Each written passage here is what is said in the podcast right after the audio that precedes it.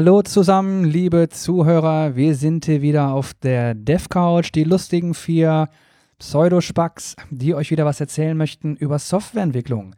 Links neben mir ist der Manuel der Wenk. Ich grüße Hallihallo. dich Schönen guten mit Tag. einem Pearl Jam T-Shirt. Ja. Sehr fesch. Rechts neben mir Thomas Krause, der ja unfassbar betrunken war vor kurzem, wie wir gerade erfahren haben. Dazu möchte er vielleicht was sagen. Mein Name ist Oliver Vogel, ich bin immer betrunken und freue mich heute, dass wir wieder Gas geben können. Manuel, 10.000 Downloads. Wie Äh, kann das sein? ich ich habe jetzt gerade noch auf den vierten gewartet. Oliver, du hast gesagt, hier sind wir, die vier. Ja. Grüß doch mal unseren Gast, Oliver. Ja. Und ich begrüße den vierten Gast, das ist der äh, Alexa. Alexa. Wir sind doch die lustigen drei. Herzlich willkommen. Und jetzt geht los. Ja. 10.000 Downloads, Manuel.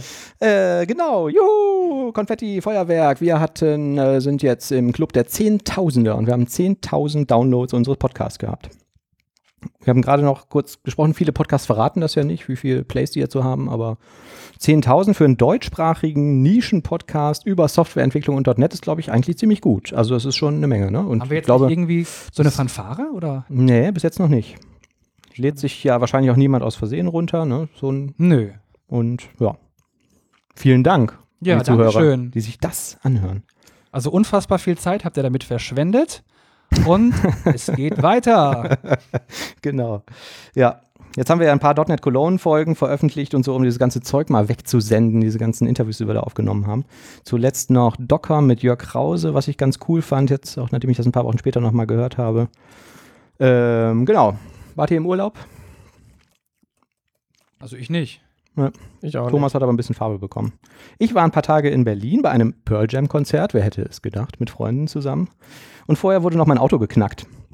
Ähm, in der Einfahrt auf dem Privatgelände vor der Haustür und mein Autonavi geklaut. Okay, war das so ein 50-Euro-Navi von Lidl oder? Ja, ich habe das Auto ja gebraucht gekauft. Mir war nicht bewusst, was so ein Navi kostet. Das ist ein äh, bayerisches Fabrikat und es besteht aus einem Display, einer Recheneinheit, wo so eine Festplatte drin ist und so und einem Steuercontroller und das Ding kostet ähm, schon so 5000 Euro. Ärgerlich. Wahnsinnig ärgerlich, vor allem, weil ich das Teil nicht benutze, weil Google Navigation tausendmal besser ist. so viel hat unser Auto auch ungefähr gekostet. Ja, genau.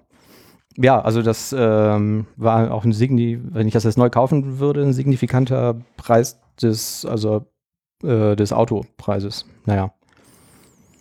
Und jetzt muss ich mal gucken, wie viel die Versicherung davon bezahlt, weil da gibt es einen ähm, Selbstbehalt in dem Vertrag. Aber das kann ich erzählen, wenn die Aufnahme aus ist.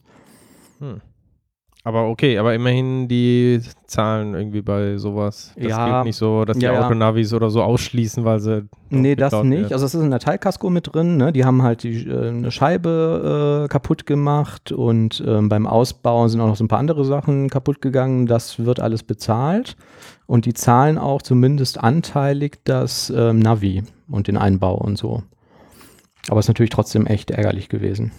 Ja. Aber ihr seid trotzdem dann in den Urlaub gefahren, habt noch schnell wie bei Carglass die Scheibe reparieren lassen. und- Das war das einzig, äh, einzig, äh, was okay war an der Geschichte. Ich habe noch so einen Autoschutzbrief und die haben uns dann tatsächlich einen Ersatzwagen gestellt. So dass wir dann wenigstens noch irgendwie damit fahren konnten. Obwohl du ja meistens eh nur Fahrrad fährst, ne? Ja, aber Fahrrad nach Berlin zu viert, ich weiß nicht. Ja, das ist ein bisschen. Aber du hast doch ein E-Bike. E-Bike. Ja, aber das ist ja jetzt auch nicht so ein Ding, was 45 fährt, ne? Das zieht sich ja dann auch. Selbst mit 45 ist man ein bisschen unterwegs. Kann man doch tunen. Ja, ich weiß nicht. Dann haben wir uns kurzfristig noch überlegt, gestern Abend, dass wir ähm, nächste Woche zum Bodensee fahren und da irgendwie ein paar Tage Urlaub machen und ein bisschen über den See segeln und so. Und dann wollte ich ein Bahnticket buchen. Habt ihr das schon mal gemacht online? Ja, das ist immer nur wieder eine Freude. Ich habe äh, ungelogen drei Stunden gebraucht, um dieses Kack-Ticket zu buchen gestern Nacht. Ähm, die Idee von uns war, wir nehmen die Fahrräder mit. Und in vielen ICs und ICEs gibt es so Fahrradabteils, da kannst du einen Platz äh, reservieren, stellst das Ding da rein, setzt dich auf deinen Platz und holst es halt am Zielbahnhof wieder raus. Und das kannst du bei der Suche auch eingeben ne? und sagst halt, ich möchte von da nach da und sagst, ich möchte, was weiß ich, zwei Erwachsene und ich möchte Fahrrad mitnehmen. Dann kriegst du nur Züge angezeigt, wo du ein Fahrrad mitnehmen kannst. Dann klickst du durch die gesamte Buchung. Du wählst dir ja dann erstmal aus, welche Verbindung will ich haben und so. Und dann tippst du deine Daten ein, dann tippst du deine Zahlungsdaten ein, dann drückst du auf Jetzt kaufen, dann kommt irgendwie noch, wenn du mit der Kreditkarte bezahlst, hier Verified bei Visa, da musst du vielleicht noch eine TAN eingeben und dann sagt dir das Ding, ja, die Bahnplätze sind alle ausgebucht, bitte fangen Sie von vorne an. Die was denn ausgebucht? Die Bahn, also die Fahrradstellplätze in der Bahn. Ach so, okay. Und er sagt dir aber nicht, in welchem Zug, weil du musst ja zwischendurch vielleicht nochmal umsteigen, ne? ob das jetzt nur die Hin- oder Rückfahrt betrifft oder so. Die sagen, nein, die Fahrradstellplätze sind ausbesucht. Und dann habe ich angefangen rumzuprobieren und habe für den Hintenweg einen anderen Zug genommen und habe für den Rückweg einen anderen Zug genommen. Und dann kommen immer ganz am Ende, nach dem Payment, geht nicht. Ach so, das war also nicht irgendwie, dass gerade parallel jemand auch gebucht hat und das dann Das habe ich zuerst gedacht, so deswegen habe ich zuerst nochmal das gleiche gebucht. Und ähm, dann habe ich mir in dem Prozess noch so eine Bahncard auf Probe gekauft, gibt es irgendwie für 20 Euro, dann kriegst du ja 25% Rabatt auf die Tickets.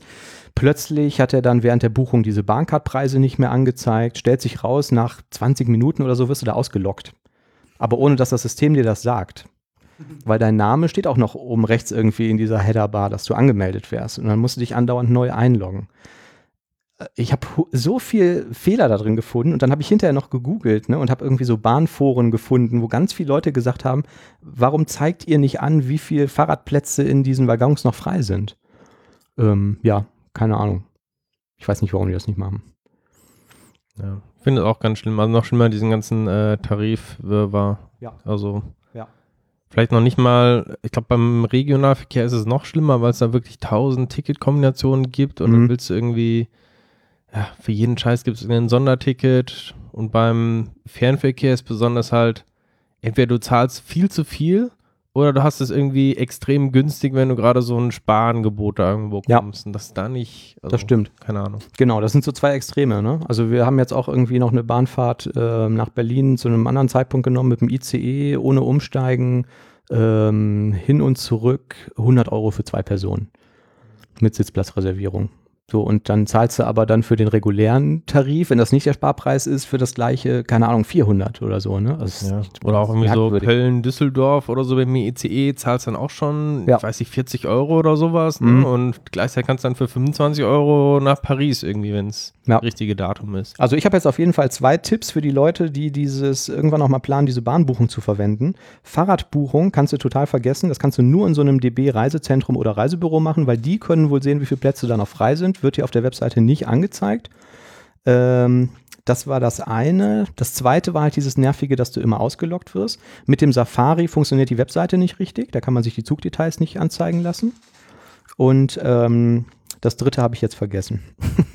Aber Schade, das wäre der entscheidende Hinweis gewesen. kann sein. Gerade wusste ich ihn noch. Ach so, es steht hier in unserem Sendungsplan noch Geschenke aus Berlin. Ich habe euch natürlich Geschenke mitgebracht.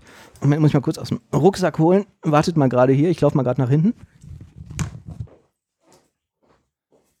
Das ist bestimmt wieder irgendein Bullshit, Thomas. Meinst du?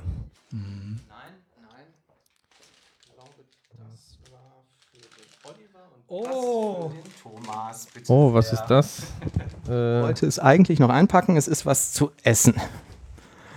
Es sieht, sieht so aus, als wenn wir das nicht Ich habe hier drin selten in der ein so Wohnung- angewidertes Gesicht von Oliver gesehen. ich habe hier eine Packung Großschuppen Eidechsenfisch geschenkt bekommen. Natursnack getrocknet und gesalzen. Ich habe einen geräucherten Sela. Sela? Ich weiß nicht genau, was das ist, aber es sieht so fischig aus. Mhm. Hast du das auch Ähm, ich traue mich nicht, das irgendwie hier Nee, in aber der ich habe noch Wohnung eine Packung zu Hause. Also ähm, ich stand so an der Kasse und habe da ganz lange drauf gestarrt und dachte, das wären irgendwie so Hundeleckerlis oder so. Und dann Ja, Dankeschön. habe ich gedacht, das ist vielleicht dann doch was für Menschen Dank. zum Essen. Wer könnte denn an sowas Spaß haben? Niemand. Ja, wie heißen diese Fische hier, die du in ähm, Spanien kriegst, Thomas? Diese, Welche? Hier gibt es einige. Die Sardellen, die Boccadi, Bam, Bam- wie heißen die? Talcarones? Bocarones. Boccarones. Doch so ähnlich wie das hier, ne? Ja, zeig mal, ich habe deins noch nicht richtig gesehen. Also ich fand das von Oliver hat auf jeden Fall auch nochmal den ekligeren Namen. Das war irgendwas mit Großschuppen. Eidechsenfisch. Großschuppen Eidechsen. das Ja, wird die sehen ähnlich aus, hervorragend ja. schmecken mit Sicherheit. Ja. Aber ich habe mal irgendwie so ein japanisches äh, Fischzeug irgendwie gegessen. Das hat eigentlich ganz gut geschmeckt. Mhm. Also, Das hat so ein ähm, Vater von einem Freund auch äh, häufig mitgebracht. Der war irgendwie beruflich manchmal in Japan und hat dann so ein Zeugs mitgebracht. Wird das mal aufmachen? Sollen wir das mal, sollen wir das mal probieren? Weiß ich, vielleicht besser auf dem Balkon später. Ja, vielleicht. Hier ist extra ein ganz großer Hinweis drauf. Dieses Produkt ist zum sofortigen Verzehr ohne zusätzliche Bearbeitung geeignet. Aber steht nicht für Menschen. Ne? nee, aber es ist ein Mensch vorne drauf abgebildet. Er ist ein Pirat. Ja. Ja, stimmt. Ein relativ kitschiger Pirat. Jetzt nicht so ein, ähm, nicht so ein Johnny Depp, Captain Sparrow Pirat, sondern irgendwie so. Ja.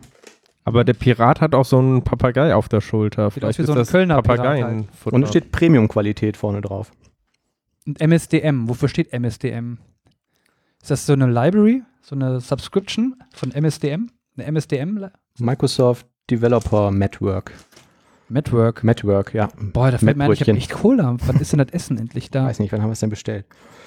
Haben wir so lange nicht noch ein paar Nachrichten? Noch 37 Minuten. Ja. Dann kommen wir mit den Nachrichten noch durch. Ja, sicher. Hier, ähm, habt ihr das gehört, dass der ähm, Amazon-Server nicht mit der Last klarkam?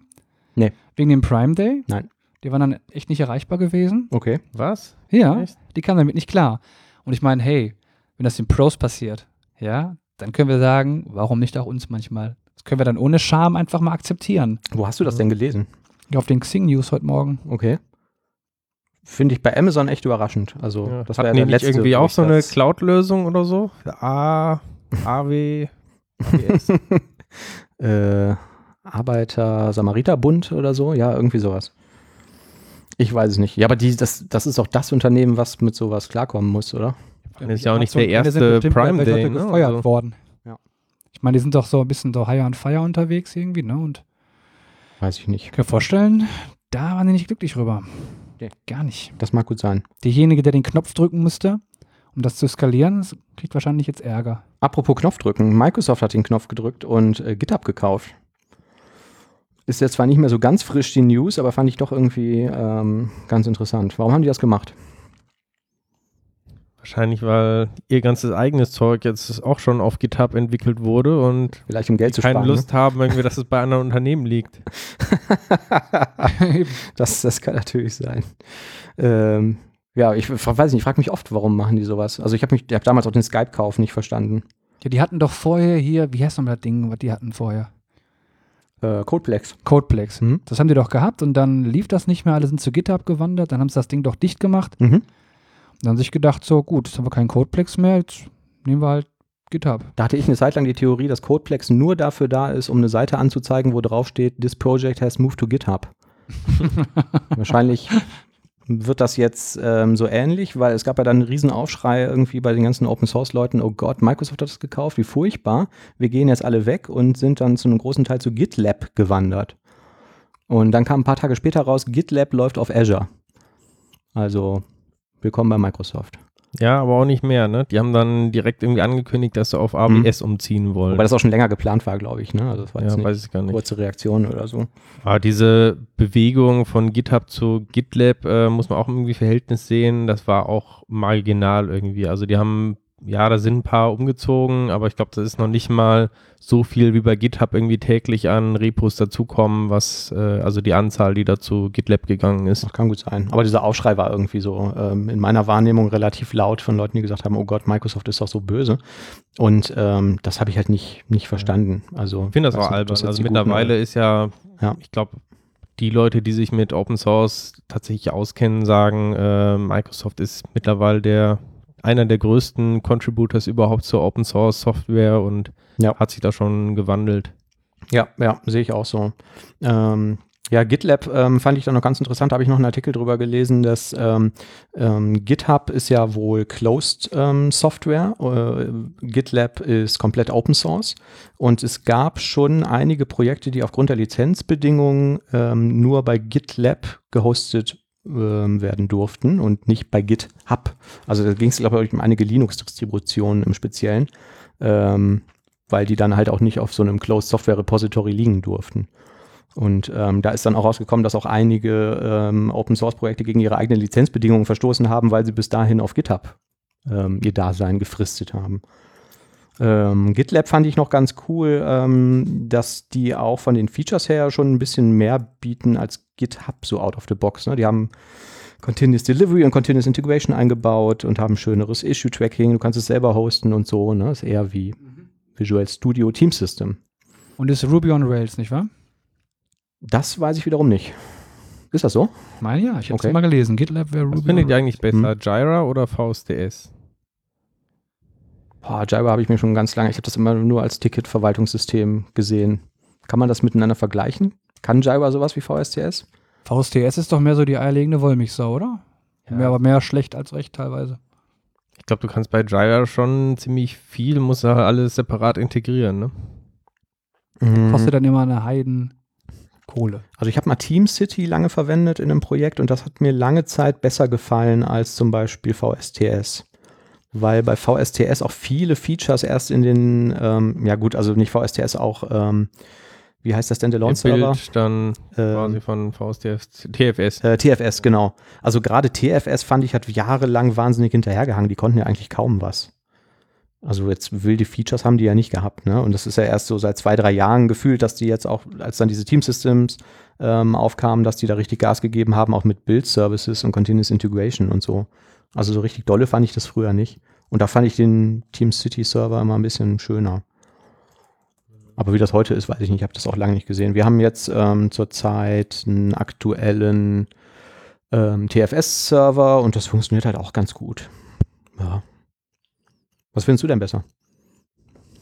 Also ich finde äh, VSTS besser. Also einfach, weil alles schon sehr integriert ist und du siehst dann direkt im Bild, welche Tickets gehören dazu und verbunden mit dem Check-in und so weiter. Das kannst du zwar auch mit Jira irgendwie alles so einrichten, aber ich habe irgendwie noch kein Unternehmen erlebt, wo das wirklich gut funktioniert, wo auch jemand sich die Mühe macht, die ganze Integration zu schaffen und Ja. die funktionieren. Das stimmt. Und du kriegst es out of the box, ne, bei VSTS, ohne dass du da wild Zeugs konfigurieren musst. Das ist schon ganz cool, das stimmt schon. Ja.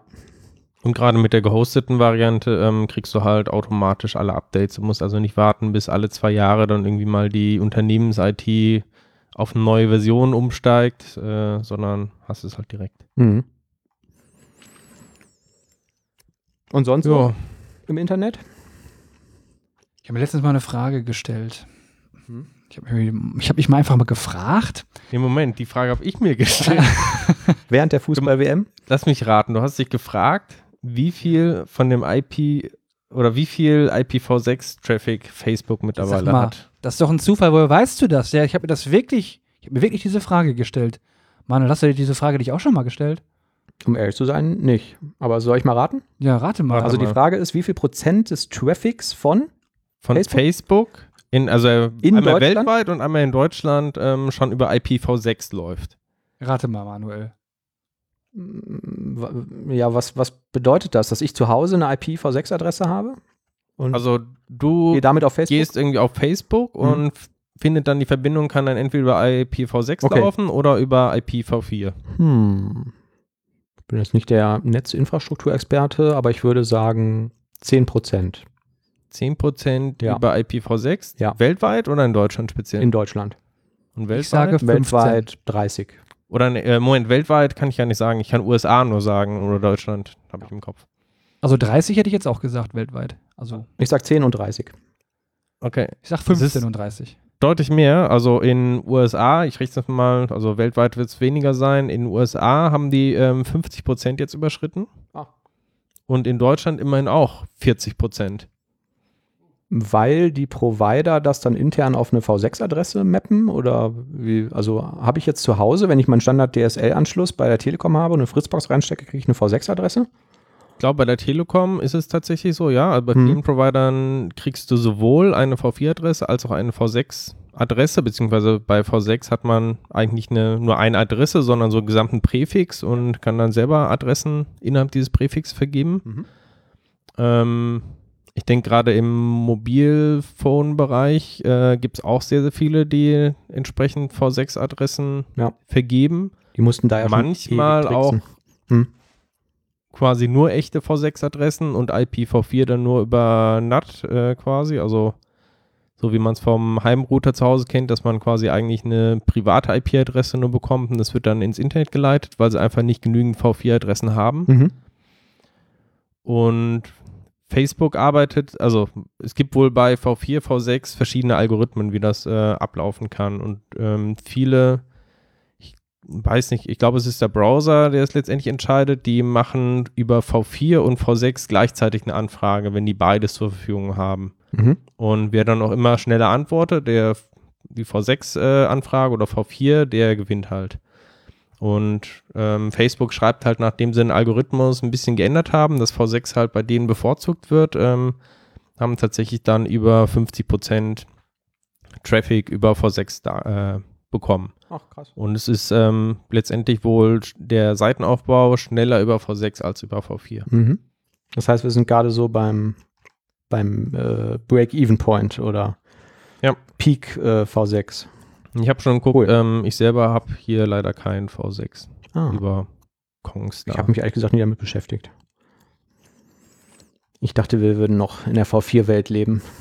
Ich meine, wurde ja auch langsam Zeit. Ich glaube, V6 ist auch uralt schon, ist bestimmt mindestens 20 Jahre alt. Ja. Ja. Ja. So kommen wir mit V6 in die Cloud. Da gab es doch letztens so einige Gartner-Umfragen, Thomas. Nicht wahr? Also ich meine, Cloud wäre Ja. zu teuer und DevOps bringt nichts. Hat Heise nicht sowas geschrieben? Genau, Gartner hat irgendwie Umfragen gemacht bei verschiedenen Unternehmen Mhm. im Management Und hat rausgefunden, Cloud bringt nichts. Ja, Cloud äh, ist vor allem wohl zu teuer. Also viele Unternehmen haben irgendwie festgestellt, dass diese Kostenersparnis, die man eigentlich haben wollte durch die Cloud, ähm, nicht wirklich kommt, sondern dass sie im Schnitt dann mehr zahlen. Aha. Ähm, was wohl vor allem daran liegt, dass erstmal ähm, die Entwickler etwas gierig wären, dass die sich halt immer direkt die höchste Instanz dann äh, holen, Ach die so. halt entsprechend teuer Ich ist. dachte in ihrem äh, Honorar. Und ähm, dass halt oft dann irgendwelche Ressourcen nicht wieder freigegeben werden. Also dann wird halt schnell mal irgendwie eine VM irgendwie hochgefahren und die wird dann nicht mehr abgeschaltet und diese Skalierungsfeatures, die werden halt nicht wirklich genutzt. Also hat mich jetzt auch nicht so ganz überzeugt, diese Schlussfolgerung, dass Cloud zu teuer ist. Ich glaube, wenn man das halt sinnvoll irgendwie managt, und das muss man halt machen, Ja. und gerade auch von der Skalierung profitieren kann, dass man also zu Lastspitzen halt mehr Server dazuschalten kann, die man dann auch entsprechend wieder abschaltet, wenn nicht so viel Last drauf ist, kann man, glaube ich, schon auch einiges an Kohle sparen. Ja. Ich was halt nicht funktioniert, ist einfach eins zu eins das, was ich on-premise hatte, in der Cloud einfach nachbilden, Ja. äh, dann wird es natürlich teurer. Ja, also ich bin auch ein bisschen irritiert, weil von meiner Zeit als Entwickler in einem großen deutschen Supermarktkonzern weiß ich noch, dass wir irgendeine neue Logistiksoftware gebaut haben und haben gesagt, na gut, das brauchen wir dafür dann aber auch einen neuen äh, SQL-Server.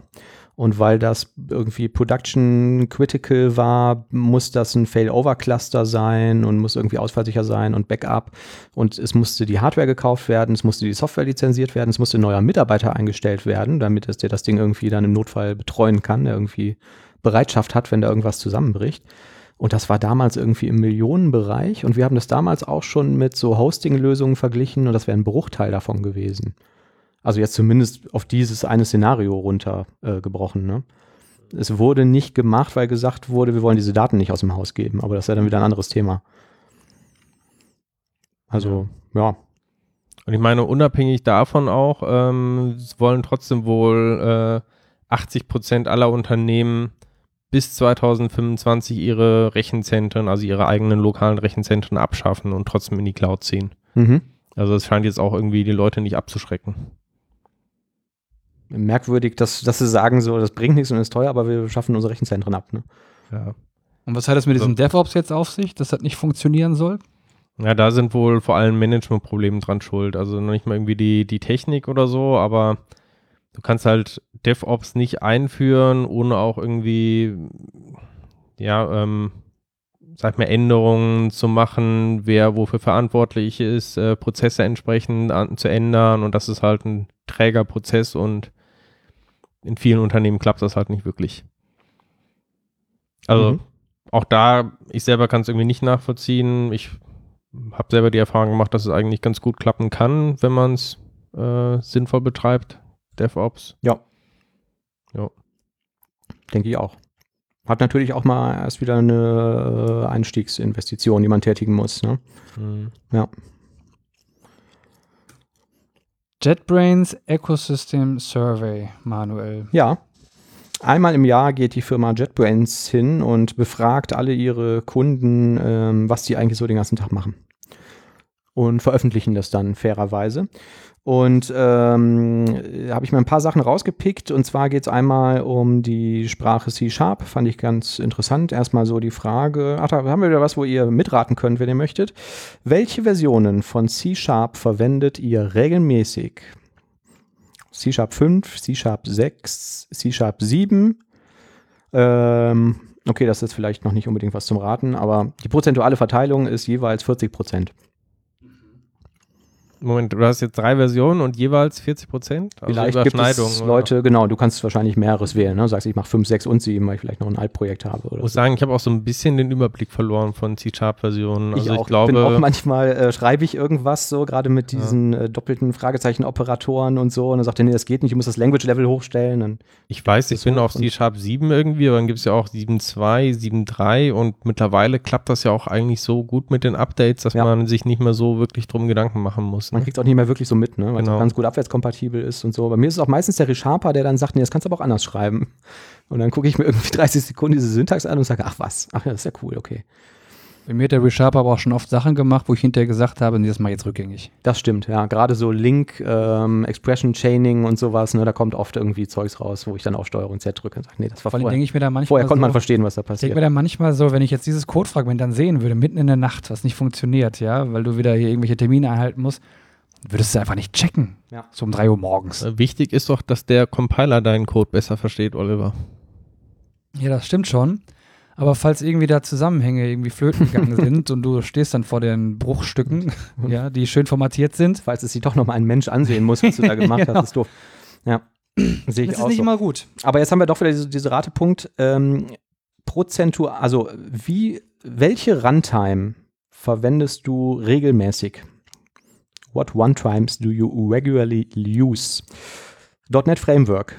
Prozentualer Anteil bei C-Sharp-Entwicklern? Ja, man muss erstmal alle Optionen wählen. es gibt drei Optionen. Ähm, .NET Framework, .NET Core, Mono. Aber du kannst auch mehrere ankreuzen. Okay, .NET also Framework? ich fange mal mit Mono an. Da okay. würde ich sagen 5%. Und du, Alia? Also ich würde sagen, die meisten verwenden .NET Framework. .NET Framework würde ich sagen 70 Prozent und ich sag 80. .NET Core 40 Prozent. 40 Prozent, hättest du gesagt? Ja, vielleicht lebe ich auch in einer Filterblase. also ihr wart ziemlich gut eigentlich. .NET Framework 90 Prozent was es bei C-Sharp-Entwicklern vielleicht nicht so überrascht. Mono 17 Prozent, was mich dann doch überrascht. Wow, das ist viel. Ähm, und was mich aber auch überrascht hat, .NET Core 42 Prozent. Thomas hat völlig recht gehabt. Und das finde ich wirklich überraschend. Also relativ neues Framework. Ne? 42 Prozent der Entwickler benutzen das regelmäßig. Ja, also neu kann man ja nicht wirklich sagen. Mich wundert eher, dass noch 90 Prozent irgendwie auf .NET Framework arbeiten. Also es gibt doch ja, mittlerweile wirklich so lange gar keinen Grund mehr. Gedauert, also. bis Entity Framework irgendwie stabil war und so, ne? Und dann haben sie ja noch mal irgendwie .NET Core 1.0. Ja, aber .NET Core 1.0, das war ja jetzt auch nicht wirklich dolle, ne? Und also 42 Prozent hat mich doch schon dann überrascht. Ja, aber ich meine, okay, du liest halt die ganze Zeit .NET Core, .NET Core, du wirst damit zugeballert mit den Informationen und ja Softwareentwickler neigen ja sowieso dazu, immer, immer den, den neuesten, neuesten Scheiß. Scheiß zu entwickeln. Und ja. dann gibt sich eins das andere. Ja, stimmt schon. Aber mich hat es überrascht. Ist genau die so Trennung Web äh, versus Windows irgendwie, ne? Wenn du im Web bist, dann ist wahrscheinlich ASP.NET Core sogar bei, ich behaupte einfach mal 70 Prozent. Ja. Ja, hängt, ne, ja genau, ja, ja. Also klar, wenn du eine Desktop-Anwendung schreibst, dann nimmst du vielleicht auch doch eher nicht Core, ne? Ähm, interessant fand ich noch, dass die Betriebssysteme sich so ein bisschen äh, splitten. Ähm, 6% der C-Sharp-Entwickler verwenden macOS und 4% immerhin Linux. Hier stehen jetzt nicht die ähm, Vorjahreszahlen, aber das ist wohl, ähm, war im Vorjahr wohl nicht so, dass es viele C-Sharp-Entwickler gab, die einen Mac verwendet haben. Ähm, dann gibt es hier noch Technologien und Frameworks.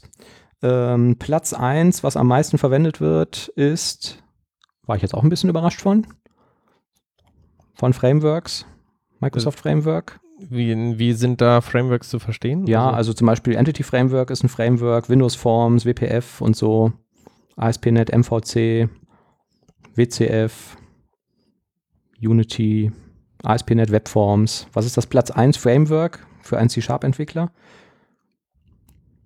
Entity Framework. Hätte ich nämlich auch gesagt, laut dieser Umfrage ist es ASP.NET MVC Hm. mit 48 Prozent, gefolgt von Entity Framework mit 40 Prozent, ähm, ASP.NET Core mit 37, ähm, Windows Forms mit 29 und dann immer noch relativ weit verbreitet WPF 27 Prozent, ASP.NET Web Forms 24 Prozent und dann nimmt es aber rapide ab, was irgendwie so unterwegs ist. Hätte ich auch nicht gedacht. Ähm, Unit Testing Frameworks ist das beliebteste das NUnit Framework mit 42 Prozent, gefolgt von MS Test und XUnit mit nur noch 22 Prozent. Echt? Mhm. Wundert mich. Ich hätte auch gedacht, dass äh, Ja. MS-Test mittlerweile Nummer 1 ist, weil es einfach out of the box da ist und relativ gut funktioniert. Eigentlich schon. Ähm, so, das war die C-Sharp-Variante. Dann können wir noch mal ganz schnell durchfliegen durch die Datenbanken. Welche Datenbanken ist die äh, meistverwendetste unter, jetzt sind wir nicht mehr bei C-Sharp, sondern vor allem JetBrains-Kunden? MySQL. Nee, Ja, MySQL Ja. 58, PostgreSQL 26 Prozent, also schon viel weniger. MongoDB 25 SQLite hätte ich noch gedacht. Ist Ja, SQLite hoch. 23 Prozent, Microsoft SQL Server 20 Prozent, Redis, Oracle und dann nimmt es ganz stark ab. Dann kommen irgendwie so Sachen wie Cassandra, Amazon Redshift, DB2, HBase, Neo4j, Couchbase und andere und 9 Prozent benutzen gar keine Datenbank. Mir hat mal jemand gesagt, jedes Programm ohne Datenbank wäre ein Malprogramm. Wenn du planst, in den nächsten zwölf Monaten die Datenbank zu wechseln oder zu migrieren zu einer anderen Technologie, zu welcher dann? Oracle. SQL Server. Die Antwort ist MongoDB 12%. Hm. Oracle 3%, äh, SQL Server 2%. Also es sieht irgendwie ein bisschen nach MongoDB aus, aber Das 64. sagen wir ja auch immer, ne? Ja. Das sagen wir immer. Wenn wir entwickeln, sagen wir, boah, hätten wir jetzt eine dokumentenbasierte Datenbank. Alles wäre besser, alles wäre schöner.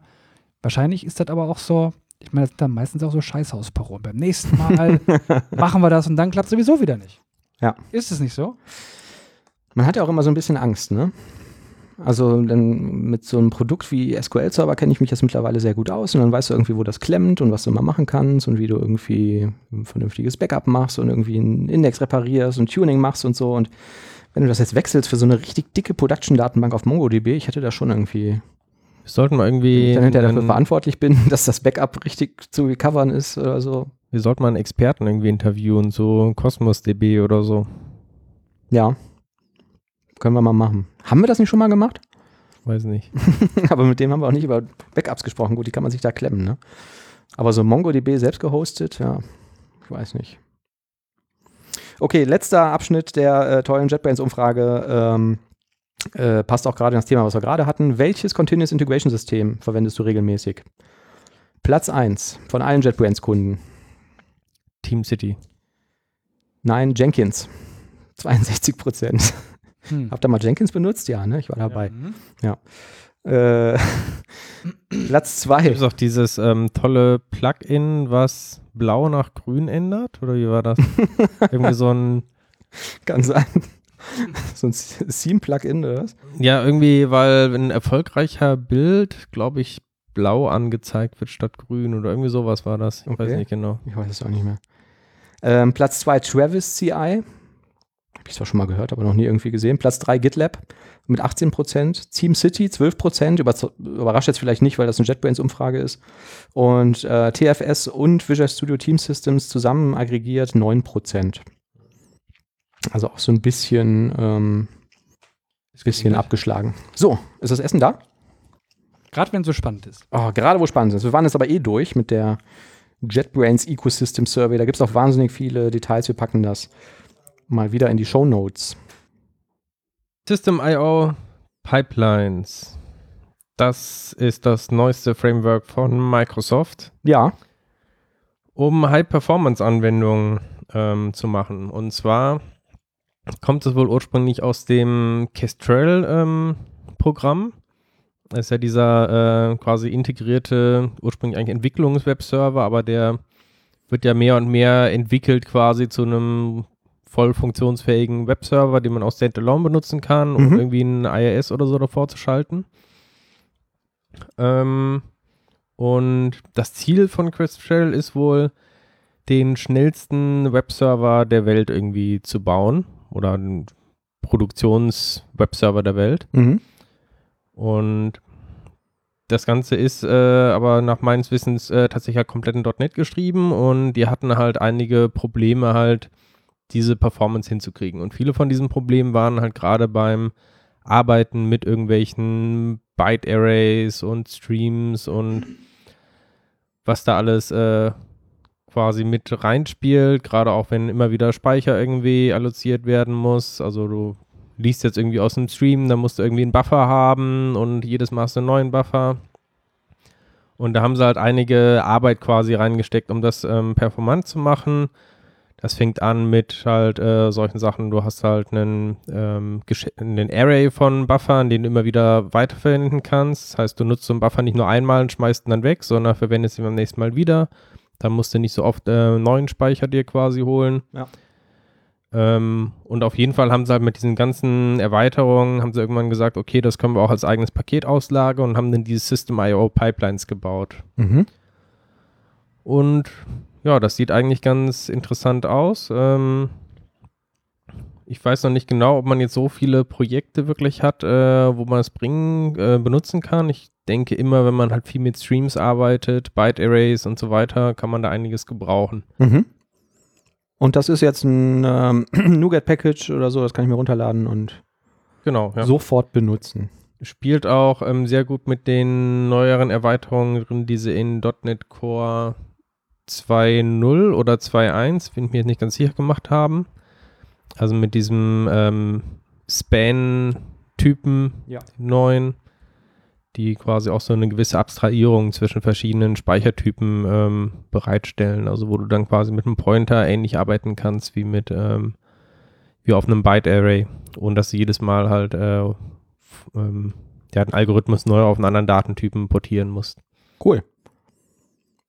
Klingt gut.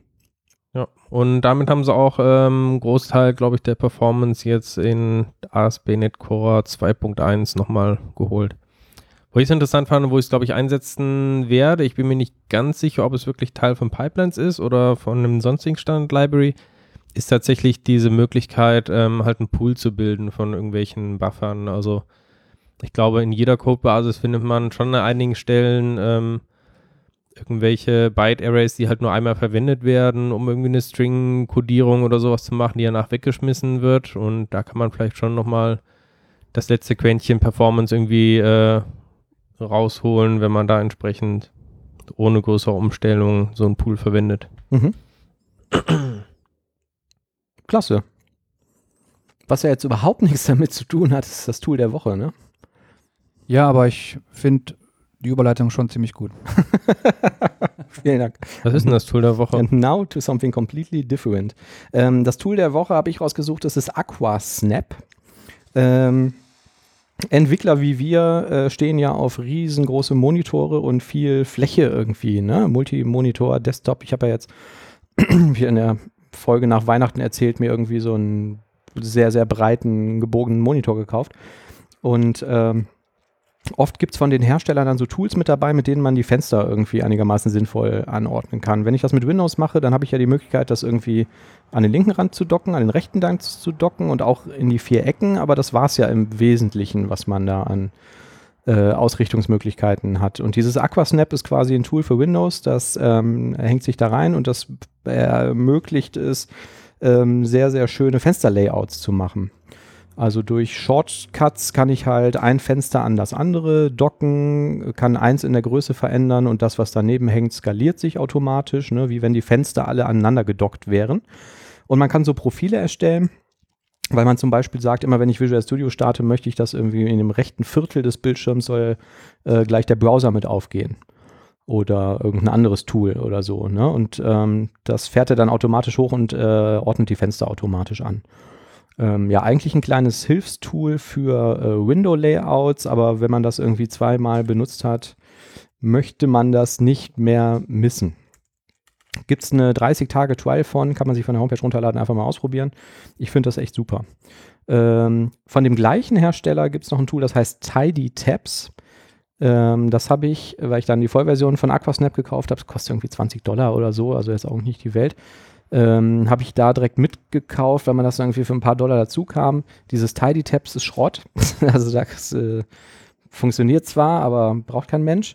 Aber ähm, dieses ähm, Aqua äh, Snap ist sehr cool. Was soll Tidy Tabs sein?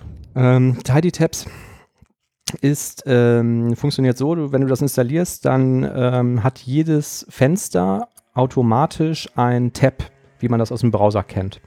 Und wenn du drei Explorer-Fenster zum Beispiel aufhast, weil du in drei verschiedenen Ordnern bist, dann kannst du die Dinger übereinander ziehen und dann zeigt er dir das als ein Explorer-Fenster mit drei Tabs an. Oder du hast zwei Visual Studios offen und zwei verschiedene Solutions geladen, ne? der legt die übereinander und dann kannst du wie in Tabs, kannst du halt deine Visual Studios wechseln. Geht das nur, wenn es die gleichen Art von Fenster ist oder können Nein. auch verschiedene Anwendungen Können auch beliebige sein, ja. Ja. Ich glaube, das wollen die doch mit ähm, dem nächsten Windows 10 Update auch teilweise reinbringen, ne? Dass Okay, du ich quasi so. Mhm. Workspaces bilden kannst, wo du dann, sag mal, du beschäftigst mit einem Thema und dann hast du sowohl deine Microsoft Edge äh, Tabs irgendwie, aber auch dein Word und PowerPoint oder sowas, hast dann alles quasi in einem Fenster mit verschiedenen Tabs und kannst Ah, da ja. umswitchen. Ja. Zumindest mal irgendwo gelesen, ich weiß nicht, ob es Ja. noch aktuell ist, aber Ja, dann scheint das sehr auch in ähnlich diese zu sein. Richtung. Ja. Meinst du Ähm, jetzt dieses Multi-Desktop-Feature? Ja, mit Multi-Desktop glaube ich nicht. Also schon so, dass du halt so ein Tab-Interface irgendwie hast. Weil du kannst ja jetzt auch quasi hingehen, du machst den eigenen Desktop auf und dann Ja, es geht natürlich auch, so aber ich, das meine ich nicht, sondern tatsächlich innerhalb eines Fensters irgendwie verschiedene Tabs dann. Mhm. Ja. Also, wer einen großen Monitor hat, möchte sich bestimmt mal die Trial von diesem Aquasnap angucken. Ähm, Trial kostet nichts, Vollversion ist auch relativ günstig und ich finde es echt gut. Läuft wahnsinnig ähm, stabil. Und ähm, kleiner Tipp, wenn man das benutzt und hat plötzlich ein Fenster, was so halb transparent ist, dann hat man aus Versehen, wie ich das schon zweimal gemacht habe, das Fenster geschüttelt und das aktiviert die Stay on Top Funktion. Das führt dazu, dass das Fenster immer oben ist und dann so ein bisschen transparent wird. Wenn man das Fenster nochmal schüttelt, dann ist alles wieder so, wie man es eigentlich haben möchte. Findest du das praktisch mit dem transparenten Orbis? Stay on top? on Top finde ich überhaupt nicht praktisch, nee, aber alle anderen Features, die die da bieten, die sind schon sehr cool. Also gerade wenn du einen großen Monitor hast und ähm, mehrere verschiedene Programme, die du regelmäßig nutzt. Ich sehe auch gerade, du hast hier verschiedene Maus-Shortcuts auf den Fenstern, 15 Stück. Mhm. Ja, ich nehme da die, ähm, die Shortcuts. Ne? Also was die zum Beispiel machen, du schiebst dir dein, deinen Browser in das linke Drittel des Monitors und kannst dann, glaube ich, Alt, Windows, Pfeil nach unten drücken, dann wird das, äh, füllt das Fenster nach unten die komplette freie Größe des Desktops auf. Und dann kannst du ein anderes Fenster da drüber schieben und das dockt sich dann automatisch so, dass es den restlichen freien Platz da drüber nimmt und so. Ne? Also ja, ist wirklich, äh, wirklich ganz cool. Man spart wahnsinnig viel Zeit irgendwie, die man sonst mit vielleicht Fenster verschieben verbringt. Finde ich ganz nett. Wir haben ein Thema der Woche. Lass mich raten, Entity Framework Core? Richtig. Wir haben so oft drüber gesprochen und haben immer gesagt, boah, nee, das geht noch nicht, das geht noch nicht, das ist doof. Und jetzt habe ich irgendwie langsam keine Ausrede mehr gehabt und habe mir jetzt mal einen Tag Zeit genommen, habe mir das zu Hause mal angeschaut. Ähm, und ähm, ja, ist eigentlich ganz cool. ich habe ein paar Sachen rausgeschrieben, die ich ganz ähm, interessant finde. Also was ja, glaube ich, schon einigermaßen bekannt ist, ist, ähm, was man ja früher beim Entity Framework 4 und im 6er ging es wahrscheinlich auch noch machen konnte, waren diese EDMX, diese visuell, visuellen Mappings, ne, in diesem grafischen Designer und so. Das ist ja alles rausgeflogen. Man hat jetzt nur noch dieses codebasierte oder konventionelle Mapping, was die eine Zeit lang Code First Mapping genannt haben. Ich weiß nicht, ob das immer noch ähm, so ist. Der Begriff ist so ein bisschen irreführend. Also im Prinzip heißt einfach, ich habe halt ein Modell und muss das halt entweder über Konventionen oder über Code, den ich selber von Hand schreibe, mappen auf meinen Data Store. Und nur das funktioniert noch. Dann habe ich einen Satz von Tools, ähm, also so Extensions für diesen .NET-Befehl, ne? .NET EF, Leerzeichen und kann dann da diverse Sachen mitmachen. Die gibt es aber auch alle nochmal als PowerShell-Tools. Ich muss also nicht diese .NET-Tools nehmen. Und da kann ich dann zum Beispiel sowas machen wie Reverse Engineering von einer Datenbank, was ich eigentlich immer einen ganz guten Ansatz fand. Also ne, du hast eine bestehende Datenbank, du sagst, ich will einen Entity Framework Kontext haben, die kannst du dir reverse engineeren lassen. Also Scaffold DB-Kontext ist das Kommando, was man dann benutzen will. Und dann erzeugt er dir halt deinen C-Sharp Pokos und das notwendige Mapping, damit du diese Datenbank sofort nutzen kannst. Ist der auch zuverlässig bei N2M-Relationen, Many-to-Many, dass er dann diese ganzen, das Mapping richtig herstellt? Habe ich jetzt in in einem Junction Tables hast? kleinen Sample, ähm, was ich probiert habe, noch nicht ausprobiert. Ich habe aber gelesen, dass das mit den N2M-Mapping sowieso noch nicht so schön funktioniert ähm, wie in anderen, also in den alten Versionen vom oder in dem Entity Framework Classic, Mhm. weil die sagen, du musst für das Mapping auch immer noch eine Entity erstellen, also für die Mapping Table. Hm. Und die konnte man in alten Versionen weglassen, Ja. wenn ich mich da recht entsinne. Mhm. Also du musst auch die Mapping Table als Poco modellieren.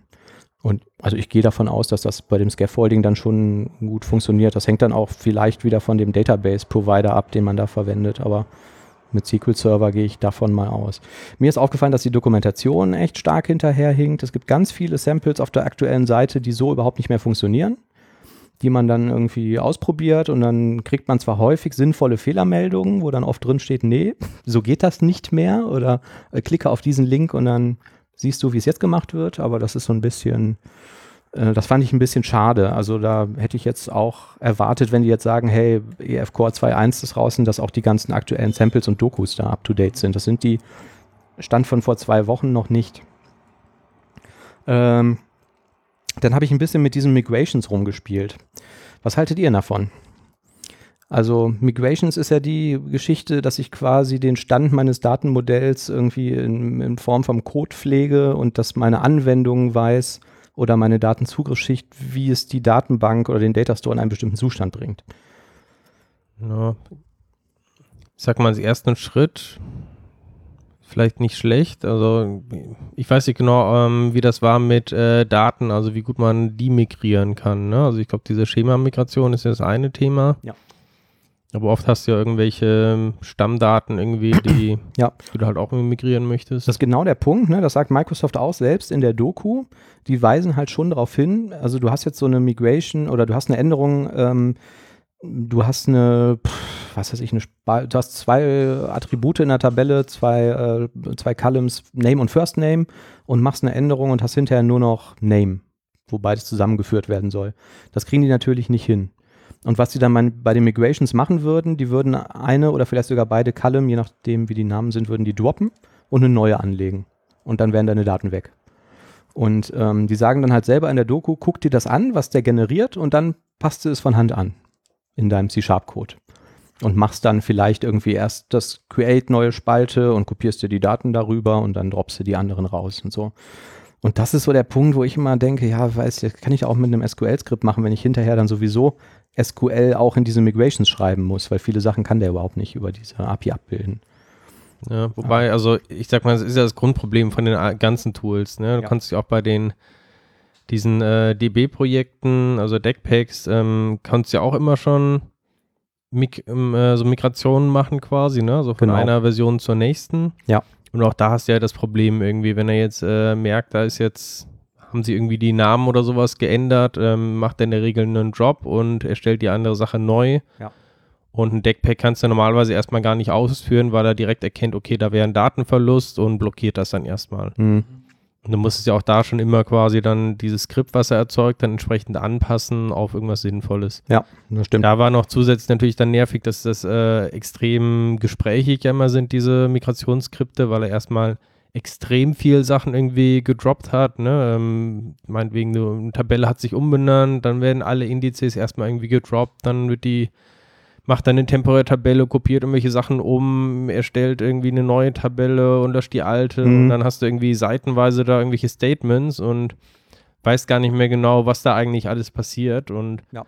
da könnte ich mir vorstellen, wenn man jetzt nicht irgendwie tatsächlich ein DBA im Team hat, irgendwie, dass vielleicht die EF Migrations Hm. gar nicht so schlecht sind. Ähm, wenn man aber eh jetzt, wie du gesagt hast, äh, quasi so ein Reverse Engineering eigentlich machst von DB-Projekten und eigentlich auch darauf angewiesen bist, dass du bestimmte ähm, Eigenschaften oder sowas äh, oder bestimmte Features irgendwie von der Datenbank nutzt, die vielleicht in Anti-Framework noch gar nicht so konfigurierbar sind Ich glaube, dann werden die Migrations wahrscheinlich auch nicht richtig da funktionieren. Ne? Ja. Oder wie Ja. funktioniert das da mit so Spezifikas? Ja, gar nicht. Also genau. Also ist genau das Problem, ne? der kann einfach viele datenbankspezifischen Klamotten überhaupt nicht. Also der kann keine Stored Procedures anlegen und kann halt viele individuelle Features, die jetzt zum Beispiel so ein Produkt wie SQL Server bietet, Volltext suchen und so, ne? Sowas kann der halt alles gar nicht.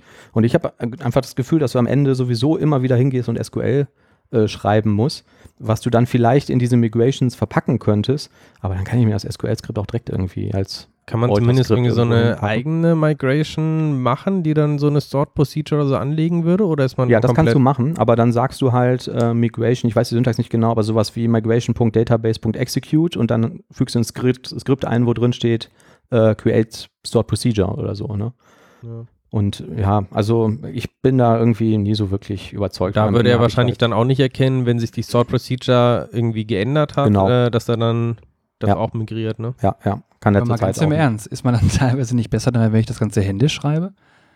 Als mich auf ein Tool zu verlassen, am Ende muss ich das eh umschreiben wieder? Also das ist sowieso eher mein Ansatz, weil ich betrachte die Datenbank auch eher irgendwie so als ähm, selbstständige Einheit. Ne? Mhm. Da geht ja nicht nur meine Anwendung auf, da habe ich vielleicht noch Reporting oder 100 andere Anwendungen, eventuell, jetzt kommt auf Szenario oder Projekt an, ähm, aber das dann aus einer spezifischen Business-Anwendung diese Datenquelle zu konfigurieren, das ist irgendwie nicht, mir persönlich gefällt das nicht so. Es kommt drauf an. Ich sag mal so, nehmen wir an, du hast jetzt, du baust irgendwie einen Microservice, ist ja alles heutzutage auf Microservices super beliebt und Ja. jetzt hast du irgendwie da ähm, drei Ja. Tabellen oder Mhm. sowas. Ja, ich weiß, was du willst, ja. brauchst du keine irgendwie. Du Das musst richtig. vielleicht nochmal irgendwo einen, auf eine Spalte einen Index oder sowas legen. Das kann ja NT-Framework auch grundsätzlich. Ja. Dann reicht das wahrscheinlich vollkommen aus und dann musst du auch nicht die Mühe ähm, dir machen, irgendwie ein separates Datenbankprojekt noch dafür irgendwie anzulegen. Ne? ja, Dann kannst da du vielleicht komplett irgendwie Hm. Convention getrieben, Code First, einfach die Datenbank erstellen lassen, Migrationen Mhm. anwenden. Ja, und dann hängst du ein bisschen von der Umgebung ab, ob der Admin dir sagt, okay, ich gebe dir die Rechte, dass dein Service beim Hochfahren die Datenquelle verändern kann, also Data Definition Code ausführen darf. Ne? Gibt wahrscheinlich auch viele Unternehmen, wo das nicht erlaubt ist, aber ja, da hast du recht klar. Wenn ich so eine kleine, also sehr übersichtliche äh, Struktur habe, dann mag das da funktionieren, ja. Aber so insgesamt, das ist eigentlich immer, in diesen ganzen Dokus und Samples machen die das immer alles mit diesen Migrations und das, ähm, ja, mich überzeugt es nicht so, auch wenn es jetzt heute besser funktioniert als vorher. So, dann gibt es ja diese Data Annotations, das kennt ihr ja wahrscheinlich auch noch, da kann man diese Attribute ähm, über die Pokus setzen und sagt irgendwie, das ist meine Key Column, hier ist mein Foreign Key und so, ne, und hier möchte ich einen anderen ähm, Table Name haben, das funktioniert heute alles immer noch so. Dann gibt es noch diese Fluent API, wo ich das auch mit konfigurieren kann in meinem ähm, Kontext.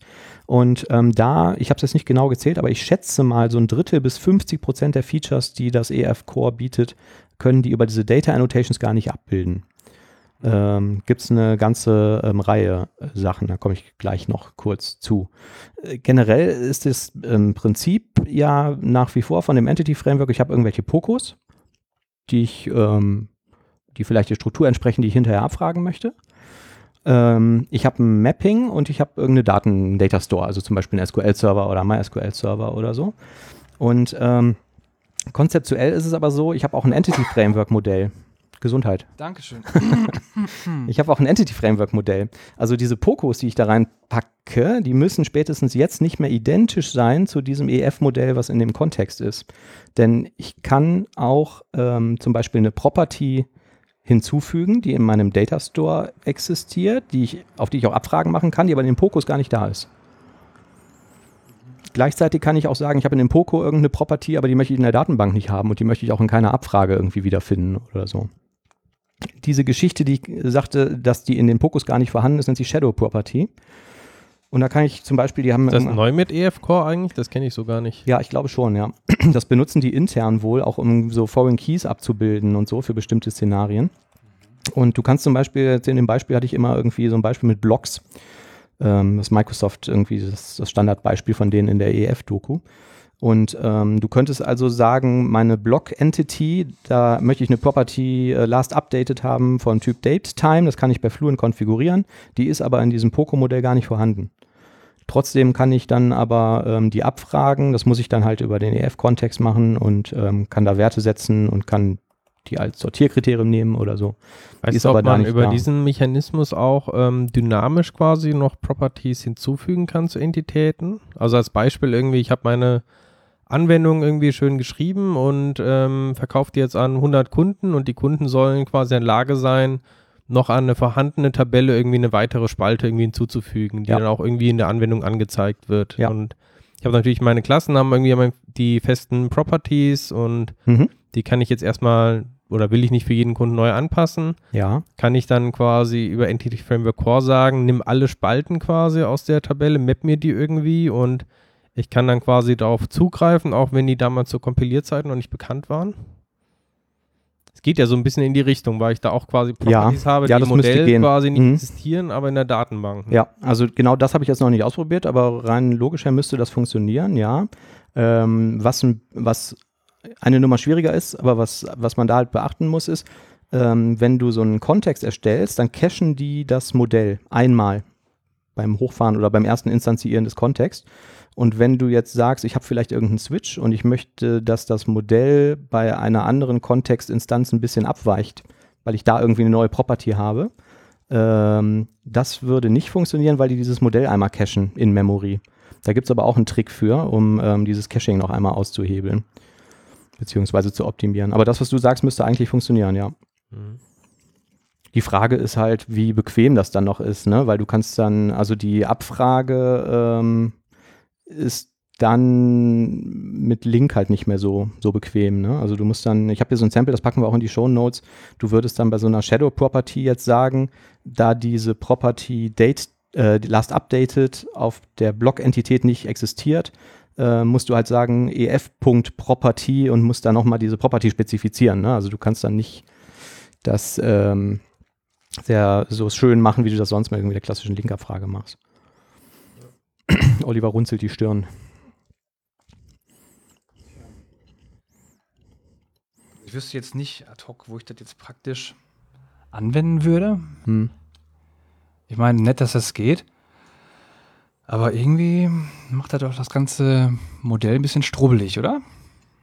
Äh, ja, also wie schon gesagt, verwenden die das intern. Es gibt ein paar Konstrukte, ähm, wie zum Beispiel, jetzt kann ich vor, kurz vorwegziehen, ähm, da muss ich hier mal gerade in meinem Skript scrollen. Sekunde, Sekunde, Sekunde, Sekunde. Äh, Vielleicht zwischendurch, äh, Oliver, also gerade diese Sache mit äh, dynamisch zur Laufzeit irgendwie noch ähm, die Anzahl der Felder erweitern, finde ich unheimlich praktisch. Also das hätte ich auch in einigen Projekten schon gebraucht. Ne? Also gerade wenn du eine sehr datengetriebene Anwendung hast, die auch noch ähm, sehr stark irgendwie customized werden soll, ähm, dann finde ich das schon gut. Wenn das halt so funktioniert. Weiß ja nicht genau. Ähm, also ein, ein Feature zum Beispiel von EF Core sind Owned Entity Types. Äh, Beispiel, du hast ein Order-Objekt und da steht dann irgendwie, was weiß ich, Amount drin und irgendeine Description oder so. Und dieses Order-Objekt hat eine weitere Poco äh, mit der Adresse des Bestellers, also eine Street Address zum Beispiel, ist eine Property. Aber ist keine Navigation Property da drin. Das ist einfach so, eine, so ein Objekt, was in dem anderen Objekt enthalten ist. Das ist ein sogenanntes Owned Object, ne? weil das eine Objekt dem anderen gehört. Das supporten die und in einer relationalen Datenbank würde dann dieses gesamte Objekt in einer flachen Tabelle landen. Da würde dann die Bestellung stehen, die Menge, Straßenname, Straßenadresse, obwohl es ein separates Objekt ist. Das nennen die Owned Entity Types, kann man dann Das über glaube ich, was im EF6 dann Composite Types waren, ne? ja, genau, Ja. kann sein. Und um das intern übereinander zu kriegen, verwendet Entity Framework Core intern diese Shadow Properties. Und ich glaube, dass sie die jetzt einfach irgendwie ein bisschen nach außen geleitet haben, weil die gesagt haben, vielleicht kann das ja mal irgendjemand benutzen, ne? Vielleicht für so ein Szenario, was der Thomas gerade gesagt hat. Spontan würde mir jetzt auch kein, kein sinnvoller Einsatzzweck einfallen, außer so eine Dynamik, die Thomas gerade sagte. Ähm, so, was ich noch ganz nett fand, du kannst War SQL Queries ab, ab, abfeuern. Also du hast jetzt dieses Blocks-Beispiel, hast diesen gesamten Kontext schon modelliert, willst eine Abfrage machen, aber das äh, Statement, was da generiert wird, entspricht nicht genau deinen Anforderungen, weil du willst, dass die Daten aus einer Stored Procedure kommen oder so. Für einen besonderen Fall. Und dann kannst du halt sagen, Context.blocks.from SQL, tippst da dein SQL-Statement rein, also führe mir eine Stored Procedure aus oder nehme ein View oder so und kriegst dann halt die ähm, Liste zurück mit den Antworten. Ähm, Aber das ging doch eigentlich schon immer, oder? Dass du SQL-Queries ausführen konntest. ja, aber du kannst, also ähm, bleiben wir bei diesem Block-Beispiel, du hast eine Datenbank, da sind Blocks drin oder Block-Entries und ähm, du würdest jetzt einfach sagen, irgendwie, was weiß ich, ähm, Context.blocks.toList. Dann feuert er auf die Datenbank ab irgendwie ein Select-Sternchen from Blocks oder Block-Entries, materialisiert die Objekte und gibt dir die Liste zurück. Du kannst jetzt aber sagen, blocks.fromSQL und tippst dort eine völlig andere SQL-Query ein, die gar nicht auf diese Blocks-Table geht, sondern die dann ausnahmsweise auf einen View geht, den du sonst gar nicht verwendest, oder auf eine Stored Procedure oder sonst irgendwas. Die muss nur Block-Entries zurückliefern. Ja gut, aber ich meine, du konntest doch vorher auch eine SQL-Query auslösen Ich glaube, über die Datenbank Unterschied ist, ähm, du konntest Objekte vorher irgendwie das direkt auf Pocus mappen, aber du konntest keine Entities zurückgeben irgendwie. Ne? Es gab, glaube ich, dieses SQL Query oder so. Ähm, Hm? Da konntest du das machen, aber für Genau. Entitäten kenne ich das jetzt auch noch nicht. Ganz genau. Und du kriegst dann halt wirklich diese typisierten Blocks zurück, Mhm. obwohl das jetzt nicht Select-Sternchen vom Block gemacht hat, sondern obwohl du jetzt für diesen einen Szenario halt die, deine Stored Procedure verwendet hast, die dir jetzt die Top 100 von 50 Milliarden Blocks liefert oder so, weil die das einfach viel schneller kann zum Beispiel. Ähm, das hat so ein paar Einschränkungen, das steht in der Doku, das packen wir auch noch in die Links.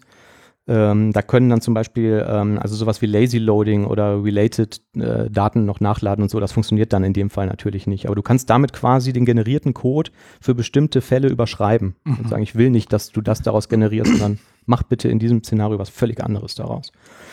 Da ist ganz cool, fand ich, das Parameter-Mapping. Ähm, bei diesem From SQL ist ja immer dieses Risiko für SQL-Injection. Und dann machst du ja beim SQL-Server, machst du dann irgendwie zum Beispiel ein Add Variablenname da rein, um Platzhalter zu haben. Und dann machst du hinterher Komma und übergibst das und dann macht er daraus einen SQL-Parameter. Ne? Ihr kennt das ja irgendwie.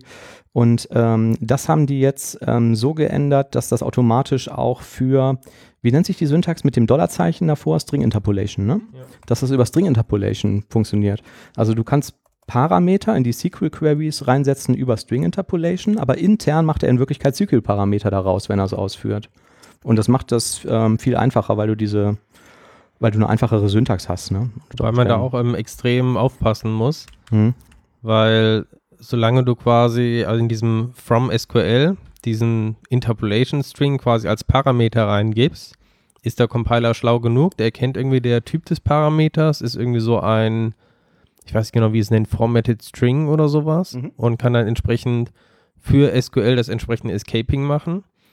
Wenn du aber jetzt, der Statement ist ein bisschen lang geworden und du ähm, refactorst das jetzt in eine Variable und sagst dann einfach irgendwie, war Statement ist gleich und hast dann da dein Interpolated String, in dem Moment wertet der Compiler es halt als ganz normalen String Okay. und würde es dann quasi nicht richtig escapen. Also Mhm. Das heißt, etwas eigentlich ein harmloses Refactoring, wenn man denkt, man zieht einfach nur den Wert eins zu eins in Variable raus, ähm, führt plötzlich dazu, dass die Sachen nicht mehr escaped werden. Das Ja. ist so ein bisschen riskant, finde ich. Ja, ich fand das Feature ganz nett. Klar, man muss sich den erzeugten SQL-Text dann im Zweifelsfall wahrscheinlich dann doch nochmal irgendwie genau ansehen. Ne? Äh, was neu ist in 2.1, was ich ganz cool fand, sind Backing Fields werden supported. Also ich habe eine Property, Name, die hat ein Backing Field, Underscore Name. Und ich kann jetzt sagen, wenn du meine User lädst aus der Datenbank, nur beim Laden schreibst du den Wert bitte nicht in die Property, wo ja dann Getter und ein Setter aufgerufen werden würde, der sonst irgendwas macht, sondern du schreibst das direkt in das Backing Field unter Umgehung der Property.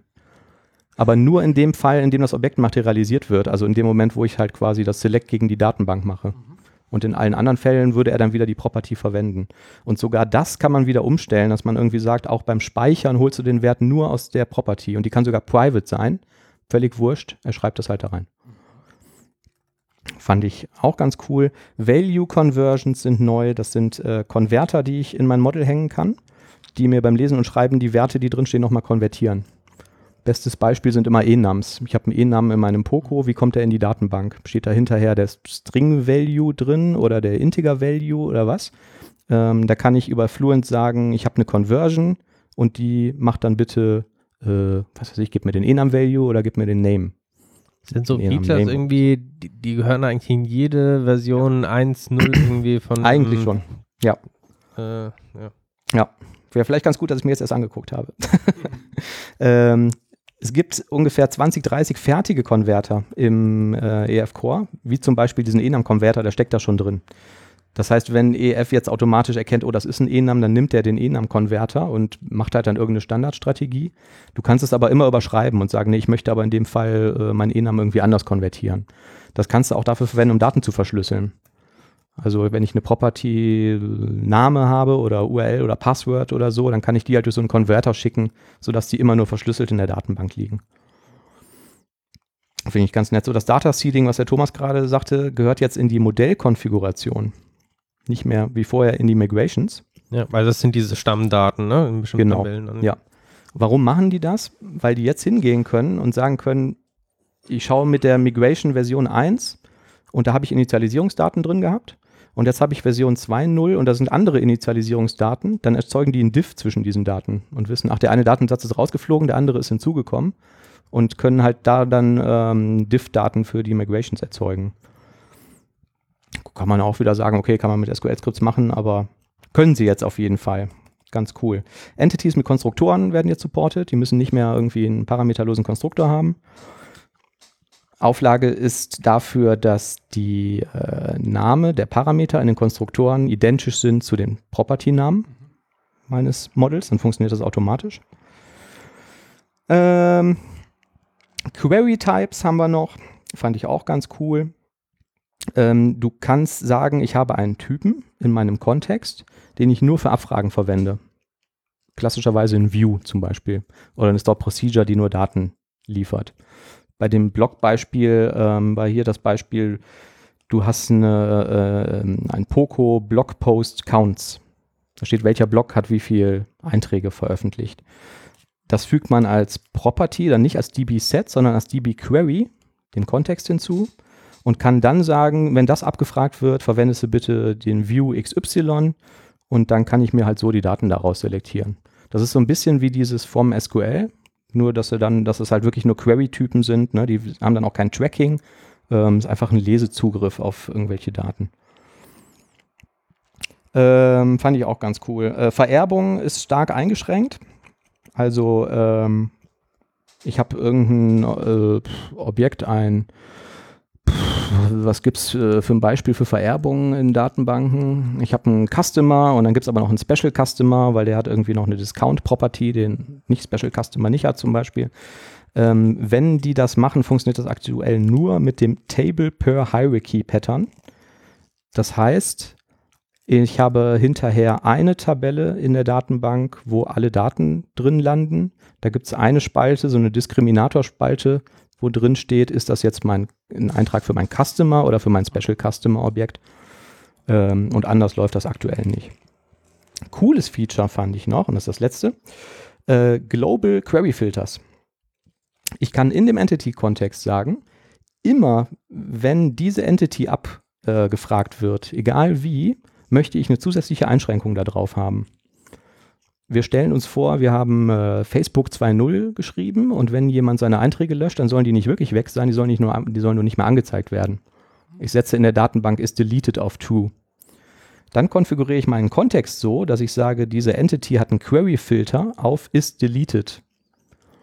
Und wenn ich jetzt hinterher die Abfrage mache und sage, gib mir mal alle Posts, liefert er nur die zurück, wo ist deleted true ist, äh, false ist.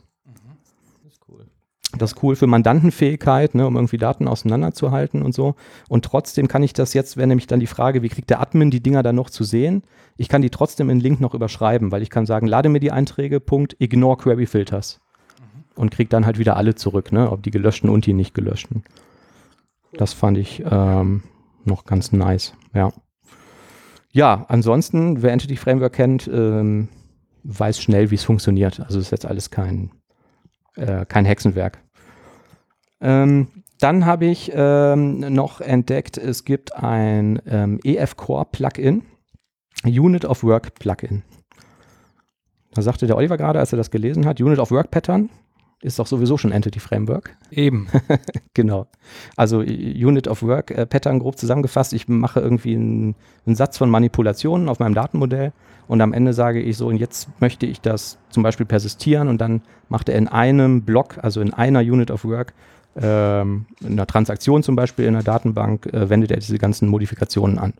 Ich habe einen Datenbankeintrag hinzugefügt, einen gelöscht, einen modifiziert und dann sage ich Save Changes und dann ähm, wird das quasi in der Datenbank äh, persistiert.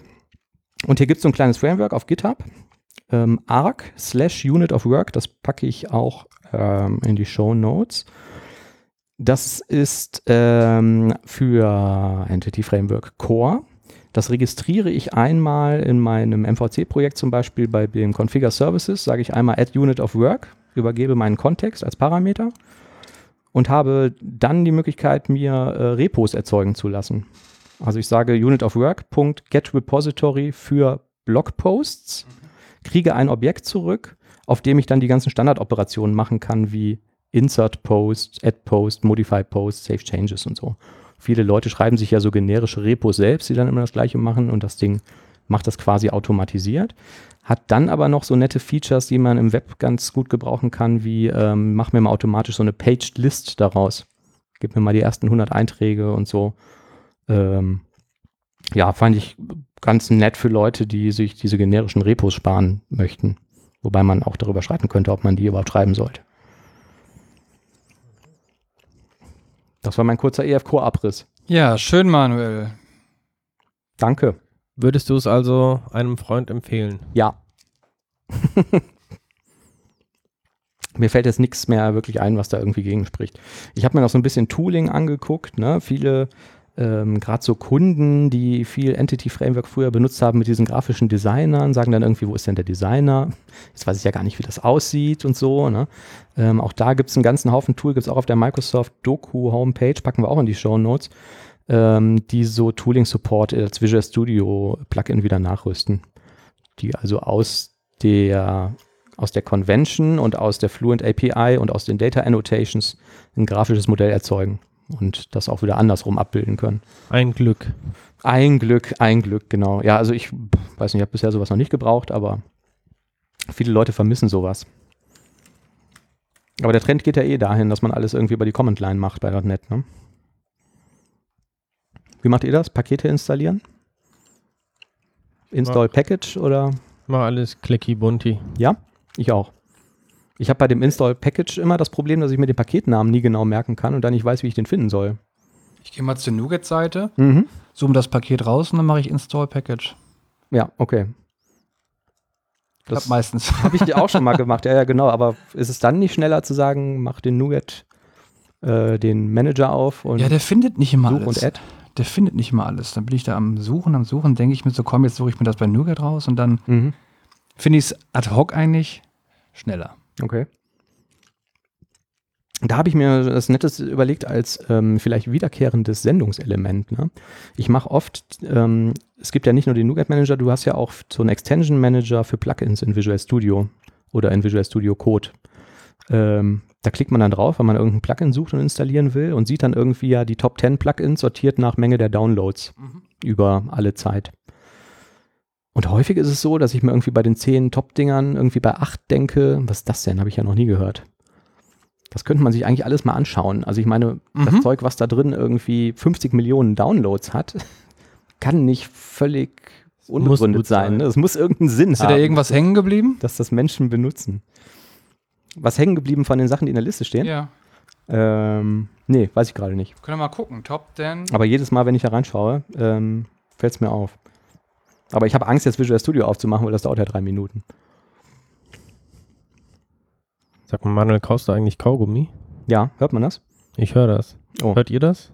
Das kann doch ich sein. Ich, Also, Wir kauen alle Kaugummi. ich habe jetzt gerade mal hier die Most Downloaded Packages drauf. Ähm, was meint ihr denn, was da auf Nummer 1 sein könnte? Bist es aber bei. Nougat, ne? ja. Nougat.org Stats. so, das ist natürlich auch ein. Ah, okay. interessant, Äh, wir interessant. das noch kurz machen? Ja, Die Nummer 1? Moment. Ähm, ja, das ist auf jeden Core. Fall irgendeiner Was? Komm, nee, nee, Manuel nee. zuerst. Rate. Äh, auf jeden Fall irgendwas mit ASP.NET. Mm, Thomas? ASP.NET Core. Hier steht Newtonsoft JSON. Ah, Millionen ja, ja, ja, ja. 726.000. Ja, aber ist nachvollziehbar, ne? Ja. Nummer Alles 2. braucht Newtonsoft JSON. Nummer 2 ist Castle Core. Das hätte ich niemals gedacht. Nummer 3 ist Mock. Ja, doch, Castle Core. Ich bin mir nicht ganz sicher, ob da nicht irgendwie so ein gemeinsames Interface drin ist, was die ganzen Dependency-Container benutzen. Irgendwie diesen so ein i irgendwas äh, Service oder so. Und es könnte sein, dass die, dass sogar Microsoft das vielleicht verwendet. Das stimmt. AutoFac verwendet das auch, ne? Genau. Ja. Du brauchst das für den, verdammt, Dynamic, verdammt, für die Interceptoren und so. Proxy, Ja, ja.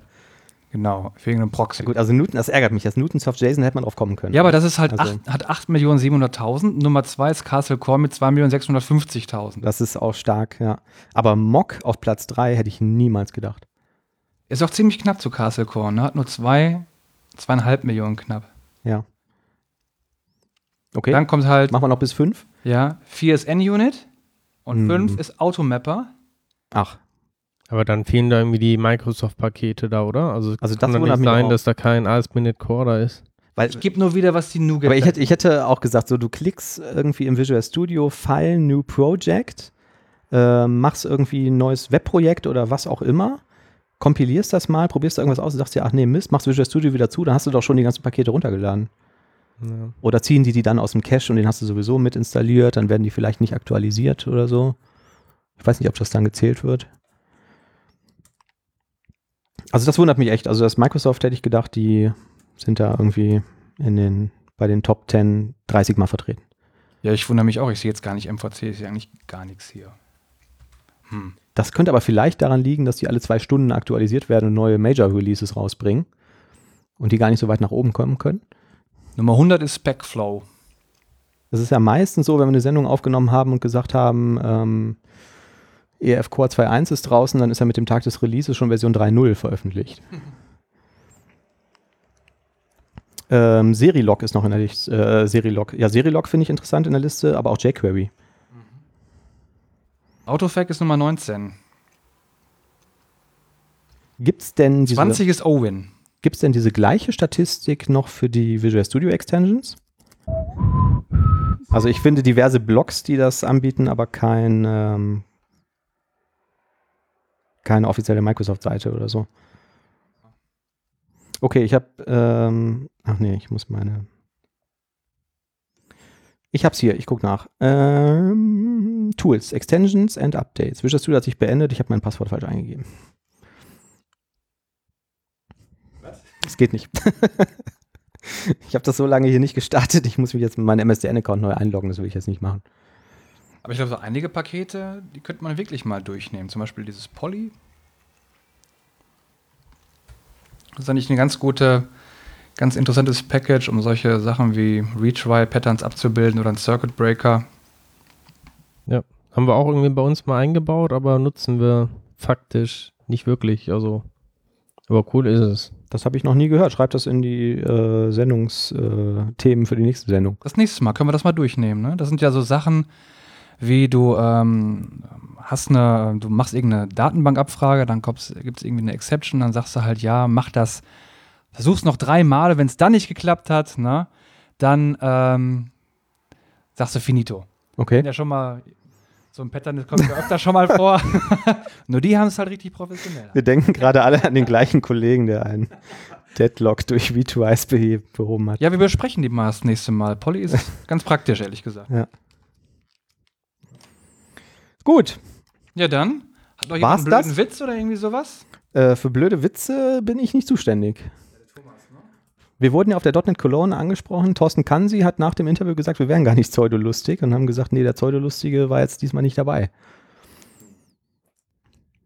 Thomas war doch da. Aber du ja nicht. Achso. Können wir mal jetzt Schluss. Ja?